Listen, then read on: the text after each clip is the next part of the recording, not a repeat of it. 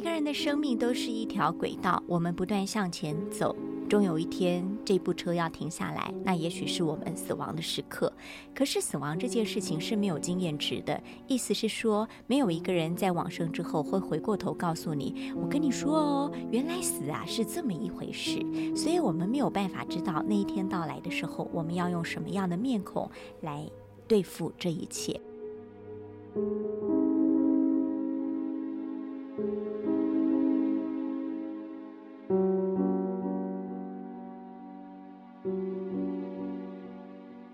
今天我们的一百种生活倡议单元要跟您聊聊，好好珍惜身边的人，因为你不知道是无常先到还是明天先到。那今天我们的来宾是一个每一天都在面对死亡、接触往生者的一位作家，也许你很认识他，大家叫他大师兄。大师兄好，大家好，我是大师兄。大师兄是一位呃殡葬业者。嗯，接体员，嗯，也是呃一个很年轻，才三十几岁的大男孩。你从事这个行业有四五年的时间，嗯，每一天，当你呃面对那些往生者送进来冰到冰柜，然后他们的家属会来看他们，呃。我先问一个比较世俗的问题：你看到这么多的往生者，你不会害怕吗？因为你的工作之一是还要出去把遗体接回来。嗯，其实会不会害怕，其实就是我们一个入门考试，因为我们的机构其实算是没有没有笔试的这种面试。嗯，那我会去应征这个工作，其实也算是幸运，我是被取上的。被取？对，因为在我爸走掉之后，哎，真的那时候虽然是联合攻击，可是不用钱的，可是我觉得。哦，那个礼仪人员服务真的很好，会让我很安心。嗯，我也很想跟他们一样，有机会出去替别人服务，跟别人接接他们最后一程。所以你把它当服务业？对，真的是他他们的时候感动了我，真的觉得。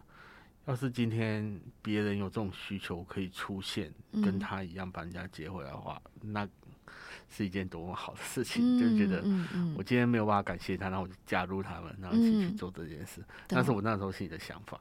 对，其实也不是说我讨厌长照这行业，是因为我真的觉得，哎，殡葬这一个行业，我想进去待看看。你本来是做长照照服员的，而且是有执照的照服员。对啊，对。后来就是在那一天，在我爸被接走那一天，我就觉得我想要，因为那时候我刚好离职了，我那时候想说，我就想要去这行看看。然后其实我一开始是去外面像很大家那种葬仪社去面试，对。可是呃，其实大家的葬仪社他们希望用门面比较好看一点的，就又高又帅的那种，对啊。我可能比较像礼仪师那种形象的人，对不对？我可能不够高啦，对，可能不够高，所以就没有办法去。没有被录取，没有办法被录取，所以后来我就在等公家的，公家的那个工作出现。哎，真的被我等到了，而且是上一个大哥，因为我们是一起面试，上一个大哥他工作两三天之后就突然不做了。哦，因为他的小朋友刚出生，就他妈妈跟老婆都会担心说带什么回家，在那边怎样怎样之类的。所以后来他想想，他也不做了。然后刚好就我是被取上的，对啊。所以我那时候去面试的第一天，哎。那个，我们长官就问我说：“你怕不怕尸体？”嗯，其实一辈子一一人一辈子应该没有看过几次尸体，一般人啊。是，所以我那时候我也说不上怕，也说不上不怕。可是他那时候就说：“哎，那不然我请人带你去冰库看一具当时最可怕的遗体。”这样哦哦，对。然后在去的过程中，其实我是害怕的。呃，我不是怕那个遗体长什么样啊，我是觉得说你今天为了面试把一个。一起拉出来，然后看完之后再把它放回去，他会不会不高兴？晚上来找我？啊 我觉得这样是一件蛮不好的事情。可是那个面试需要嘛，就过去。那时候去看那具遗体，真的是蛮可怕，应该是烧炭两三个礼拜才被发现，就全身都已经腐烂掉，嗯，就身上还会有虫在爬。哎，其实人家对于虫的观念是冰过就往就虫就不会动，其实虫冰过还是会动。天哪！一碰它还是会动。你一说那个好像蛆一样的，那就是蛆啊，对啊，就是蛆在身上跑。所以他们不怕冷，是不是？哎，他们冷的时候会尽量不动。然后，比如说我们验尸的时候，会拿水把蛆冲掉，一冲他们就开始动。所以那时候看到，我真的觉得，哎，呃，突然不会不觉得可怕，哎，我就不知道为什么我不会怕那种遗体。嗯，我一直以为我是个很怕遗体的人，我一直以为，因为我很胆小，我以前真的很胆小。可真正我去看的时候，我突然发现，嗯，怎么我就觉得不怕了？其实后来我有个观念，就是我是觉得，假如往生者有仇的话，他应该会去找他们仇人；嗯，有冤的话，应该会找到司法机构，什么警察、检察官那些可以帮助他。那对于我们只是把他安置一个地方休息的人，我们没有去害他，没有去侵犯，呃，就是没有去。没有对不起，对，没有对不起他。而且你是在服务他。对啊，他们应该不能找我才才是正确的吧？因为我那时候在做冤有头债有主。对对对，我那时候在做接接体员的时候，我一直有一个信念，就是说我今天只是出去把一些还找不到地方休息的人带回来休息，这是我每天工作。做的事，所以我上这班我很开心，因为我知道我在做什么，然后我想做什么这样。所以各式各样不同理由而死去的遗体，其实你都看过了。对啊，对啊。那在呃殡仪馆值班，会有亲人来探望。嗯。呃，这里头有没有一些故事可以跟我们分享？现在探望，嗯，其实蛮蛮多探望的。可是有时候我在旁边，我都会觉得有些话我听起来很奇怪。像我觉得蛮正常的，就是有些人可能中午的时候会来看爸爸，爸爸中午的时候都很喜欢听一些什么剧啊，或者是说看什么以前老，有时候讲起来我真的不知道叫什么剧，反正他就会拿那个手机来放那个影片，然后在旁边给爸爸类似我在听一下，嗯，或者说有宗教信仰的会来放佛经、放圣歌，都会这样放给爸爸听，听十分钟然后再走这样子。嗯，那我都我就觉得这蛮正常。那很多人都会来说。早知道啊，对不起啊，我应该要怎么做这样子，我就觉得说这些话在这个时候说有用吗？对，或许你只是安慰的安慰你自己，嗯，而往生者就会藏在里面，什么都不知道。常常有一些人就是从很远的地方赶过来说，早知道爸爸早知道，我就每天每个礼拜都回来看你，不会现在才在冰库看着你这样子。我都会觉得他都这些我讲的这些故事都。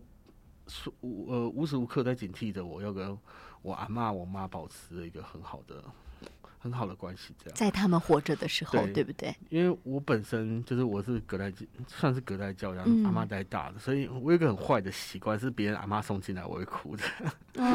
对，对我那时候很菜的时候，有一天就是有一个人的阿妈。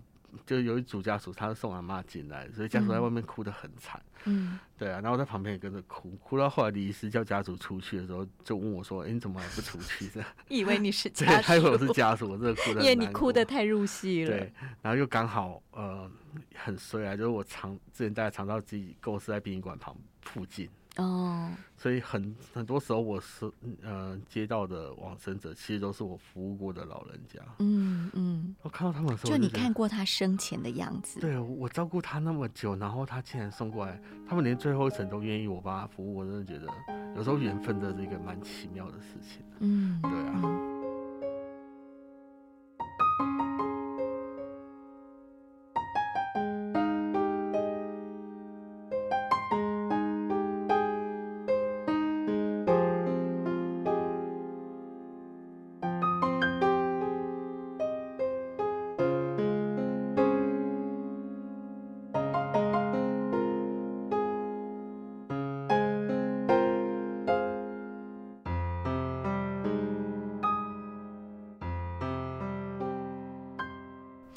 你在那边的工作会让你更珍惜你现在，呃，跟你的朋友也好，跟你的亲人也好的相处机会。对啊，就是像我妈，真的是我在那边工作，她给我蛮多鼓励，因为我一直以为老人家会比较害怕那个地方，后来才发现我妈其实是无条件支持我的，因为不管我做看护，不管我以前在便利商店，不管我我在哪里，她都会觉得说，呃，我在做一个。我想做的事情，对我是我是努力在赚钱的，他会觉得这样就很好，这样就很好。他根本不在乎说我在医院工作或者在宾馆中，因为有人像 我那边有个呃老师傅，他是退休之后来当我们宾馆当那个人员的嘛。所以他年轻的时候当师傅的时候，常告诉人家说有两个地方不要去，一个是医院，一个是殡仪馆。可他现在在殡仪馆上班，每天回去要看病，因为他后来慢性疾病很多。他现在只跑两个地方，一个是医院，一个是殡仪馆。所以他就觉得很有趣啊，以前跟现在真的差很多。那我阿妈是都不都都不不在意的，因为我常常回去跟大家分享一下殡仪馆的故事，他是听到就是特别有感觉这样子。嗯所以我就觉得说，真的有时候在这边上班，看尽生离死别，就觉得我还来得及，我真的很幸运。对，因为我看的都是一些来不及的人。嗯，对啊，嗯嗯，这里面应该有非常多的故事让，让听众可以发人深省，对吗？嗯比如说，呃呃，我看到你的书里有写到说，有一个女同志，啊她来探望她呃死去的爱人，嗯可是因为同志的恋情并不受到家属的祝福，嗯，所以她只能默默的在旁边。对啊，因为其实我们送过来的时候，有时候我会觉得说这个这个程序，有时候我自己会觉得很奇怪，因为我送过来的时候，有一些遗体它是禁止探视的，嗯都是家属决定。我这个遗体不能名字在网络上让大家知道，哦，对他名字要改很特别的名字，嗯哼，对，因为他不希望人家知道这个人往生或干嘛。嗯可是我们资料是他真的名字的资料，可是网络上是假的名字资料，有些人会有这种要求。是，有些人是因为可能儿子是吸那种艾滋或吸毒死掉，他不希望让其他的人看到他死前死前这么惨的状况，嗯他会特别注意说这个人没有办法让别人探视。嗯那那组家属的状况就是这样，我的女儿也不能让任何不是家人以外的人探视。嗯可是那个人他就有一个同性伴侣很久了，对啊，所以那时候那送那时候送过来的时候，那个女生也说，她也支支吾吾的，也不知道说他跟王生哲是什么样的关系，只说了一个家人、好朋友、家人这样。嗯然后问他办什么资料的时候，他又拿不出有什么连得上关系的资料来办，所以他也不能办。对，要等到那个真正王生哲的家属来，才有办法办。办的过程中，就可以可以看到王生哲的家属跟那女的其实相处的很不愉快，嗯就大家都把他当空气。嗯也是说，我的女儿我办就好，你来干嘛？嗯你有什么资格来？后来就当着我面前去办公室说，以后这个人来不能让他探我探视我女儿的遗体这样子。那我们其实这个地方是蛮讲法律，就是说家属现在有这种要求，我们就会照这个这个要求去做。所以那时候我就没有给他看，一直到出殡的时候，我们才想说，哎，都化完妆放在入殓室，那就来这边来当做那种工作人员，去里面巡一巡，顺便看一下。所以你行个方便，对，这样讲不好会骂，可是真的是这样，因为我真的觉得，我真的觉得办丧事是一种让在世的人放下的一个抚慰人的过程。后来，呃，家属其实那时候到火葬场的时候都还没有办法原谅他，因为我那时候不知道他们在火葬场发生什么事。之后呢，我在火葬场听到一个故事，就是说后来家属有把那往生者的一点点骨灰分给那个女同志。哦，就希望说这是这也是你的家人，您把他带走。终于宽慰了一点，对啊，因为我真的觉得智商真的是一个你要，你可以趁这个机会去了解他，去缅怀他，嗯就了解他是个怎样的人。那、嗯其实有些愿望，我真的觉得这在那个时候就可以帮他达成或干嘛，不要留下遗憾或干嘛。所以我觉得后面那个处理真的很棒。我后来听到这个故事，我很开嗯心，，我也觉得很棒火葬，场的人跟我讲的对，我说就哇，终于。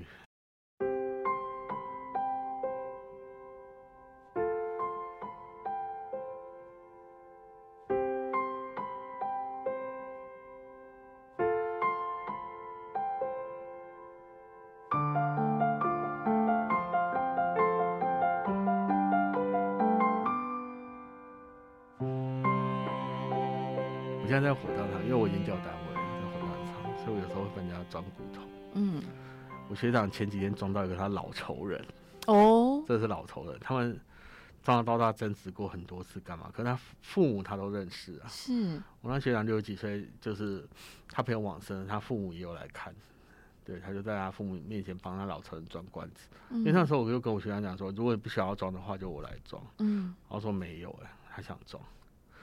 他装完之后就跟他父母聊一下这个人，就大家在那边聊天，就聊这个。聊一下他的仇人，对对对，就是在他父母面前装他的仇，装他的仇人，嗯在顺便聊一下仇人。聊完之后，他出来就跟我讲说，我觉得这世界上好像没有什么叫做仇的仇怨，仇没有什么真正的深仇大恨，对啊，好像什么事情到现在都已经可以结束。嗯，我在聊，我在跟他父母聊天聊我以前跟他过节的时候，感觉像在讲一个笑话。嗯，对啊，就是很嗯亲的都待过。那都过去了对啊，我，就觉得哎、真的蛮棒的，就就他给我的那种状态，感觉是好像已经没有什么仇人的感觉。对啊，嗯我觉得这所有的恩恩怨怨，有时候在火葬场真的就随着遗体一起，对，烧掉的。对可是很多关系也是随着遗体一起烧掉，就常常烧完之后，家里就分着很多块的。有时候你会觉得说，呃，当你躺在那边，甚至你要被火化的时候，就好像你玩一个游戏，最后你的账号被登出了，然后这一切就结束了。嗯、在历经了这么多的看到别人的账号被登出，嗯或看到人的生命会卡关、嗯过不去那一关的时候，呃，你觉得这个行业带给你最大的学习是什么？学习哦，嗯嗯。嗯，是呃很容易放下吗？或者是很容易满足，或者是很容易更珍惜？就就满满足吧，应该是满足会比较多一点。有一次我们接到一个小朋友，小朋友很小很小，嗯然后他死亡证明书上面是写他是溢奶，就是溢喝到奶哦然后呛到对呼吸道堵塞，然后嗯死掉这样。嗯那他送来的时候是阿公阿妈先来，嗯啊阿公阿妈看起来就身份不凡，真的感觉哦起来就身份不凡。嗯然后就在殡仪馆前面一直哭，一直哭。后来儿子女儿来，儿子女儿大概四十多岁那种，四五十岁那种，看起来就成功人士。嗯嗯然后给我的就是这种感觉。来的时候就是狂骂他妈爸妈，嗯对，骂到后来爸妈是跪下来，然后跪下来，我就觉得那一幕我看得很心酸啊，看得很心酸。然后李医师来就了解他们的状况，就是稍微跟我旁边聊天，就是说，就是这爸妈生了一个黄金的儿子，就是老年得子就很宠这样。嗯嗯阿公阿妈也很开心啊，终于有小朋友这样，就把他带回去照顾。他照顾完之后，照顾照顾的过程中，可能出去外面聊天或干嘛，刚喂奶出去聊天或干嘛，回来之后发现，哎、小朋友竟然趴在那边不会动，嗯所以赶快去报警啊，就送医院，没有办法就送过来殡仪馆，他爸妈才赶来殡仪馆这样。哦，那我那看是一个很伤心的故事对，我看到哎。小朋友，我就一直在想说，他有一个得天独厚的条件，他有个很好的家庭去支撑他。他长大之后应该会是一个还不错的、不错的人吧。那我就一直在想说，其实我自己条件那么差，活然后家里又不太好，我可以活到现在，我真的觉得啊，我到 我到底怎么办到的？很满足对，我到底怎么办到的？所以我每次出去演讲，我都会跟大家分享这个故事。我就觉得说，其实可以平安长大，真的是一件很不容易的事，真的不容易。嗯要感谢那些在一路上有照顾你的人，他们真的可以把你拉成这样，真的很不容易。因为我们宾馆常常就是遇到那些意外的啊，他们来殡仪馆，他们都是不敢自信、不愿意接受的嗯一些人。嗯比如说，诶、为什么好好的走在路上会被车子撞，撞完就是送过来？那为什么只是没什么事就突然心肌梗塞，然后就再被送过来？很多话都来不及讲，很多话都没有办法说。然后他就是孩子，他也来不及长大，也来不及参与他下一个人生阶段。是有时候觉得，只要看到这个，我真的觉得我我何德何能可以健健康长康到这么大对对对，才可以四肢健对全。对对对，然后我妈以我的身材，我妈养我，那成本又再高一点，这样子，对啊，就觉得真的啦，有时候就觉得我很喜欢跟人家分享说，其实长大真的是一件非常不容易的事情，嗯对啊，其实活着就是很珍贵的礼物了。对啊，对啊，在你看了这么多之后，我们刚刚说到死亡这件事没有经验谈，嗯，好，那假假若你真的在死去之后，能够再给你有一个小时跟你活着的亲人嗯。互动一下，你会想要跟他们一起做什么事吗？嗯，其实我以前会想说，假如有再给我一个小时的话，我想要跟我家狗狗告别，跟我阿妈吃饭，跟嗯我阿妈跟我妈一起吃一顿饭就好，聊聊家常。嗯就好后来我的想法真的变了，因为我以前我以前有观念啊，就常常是觉得说，呃，呃，我的人生不知道什么时候我出去外面会给车撞到，对的那种感觉，所以我你有很无常观，对对对，所以我要把我自己的人生挥霍的很淋漓尽致很多钱花掉啊，特休用完啊，我特休二月就用完了，对啊，就会把自己弄得很很很洒脱这样。嗯可后来我会觉得，其实我出去外面不知道什么时候会把被车撞撞掉，所以我是希望说我可以好好的充实自己啊，就让这一世再过得精彩一点。嗯对，就是说我这辈子在修自己，这样就把自己再过得精彩一点。每天我现在都我都要去念硕士嘛，然后我现在又在学一些不一样的，我去考宠物礼仪师啊，然后我去学那个宠物礼仪对对师啊，哇哦，宠物营养师、宠物厂造师。哇哦，我觉得说，我希我不是因为针对宠物，我只是想要多学一点东西。嗯我会觉得说，这样说不定对我有帮助，没帮助也没关系，至少我多了一样知识，这样子。嗯所以我会让自己更充实一点。然后我希望我每天过得是没有遗憾的，就我每天想做什么、计划做什么，我都直接做完。嗯我希望阎罗王给我说：“哎、你还有一个小时的时间，你要不要想做什么？”我可以说没有，我就我哦，我这辈子该做的都做完。我每天都在跟我妈吃饭，嗯打电话给我阿妈，跟我家狗玩。嗯，其实我最想做这些三件事情，我每天都做到了。哦，对我很希望可以这样子，那我不希望到时候我往生的时候，阎罗王说：“哎、你还有几天特休没休？”我就觉得、啊不行不行不行，一定不要对啊，对啊，哇，我觉得好励志，而且好幸福的感觉哦。嗯你你也许可以盘点一下你人生最想做的事情嗯到底有哪些，然后你现在有时间的时候，你赶快去做吧。嗯这样有朝一日无常真的来找到你的时候，你不会遗憾说我再也没机会了，你也不会害怕我只剩一个小时，我的事情啊会做不完。嗯所以，呃，大师兄带给我们的启示，也或者是说他的工作带给他的启发是：第一，他变得很容易满足，嗯能够长得这么大，四肢健全，每一天快乐工作，嗯还能服务别人，已经是很满意的事情。嗯第二是想做什么事，一定要趁自己还有一口气在的时候，赶紧去做，嗯因为呃，你的生命你无法预期。别人的生命你也很难预期，嗯好，啊。所以好好的珍惜身边的每一个人跟每一天，呃，是大师兄今天要跟大家说的故事。那我知道你现在除了出书，呃，也成为呃舞台剧的呃剧本的原著啊。创作者，嗯。那你还有很多梦想，包含你说了你要去学习宠物的各种知识，啊那说不定将来你也会成为一位老师，啊这都是有可能的。嗯所以我想，大师兄用他自己的故事告诉你说，英雄不怕出身低，嗯每一个人都可以为自己创造无限的可能。嗯好，非常谢谢大师兄跟我们分享这么多工作上的点滴，还有他自己的心得。也谢谢你收听今天的无噪驾驶，让我们一起好好珍惜身边的人。这是由大爱新闻所直播的 Podcast《一百种生活创意单元》，我们下次见。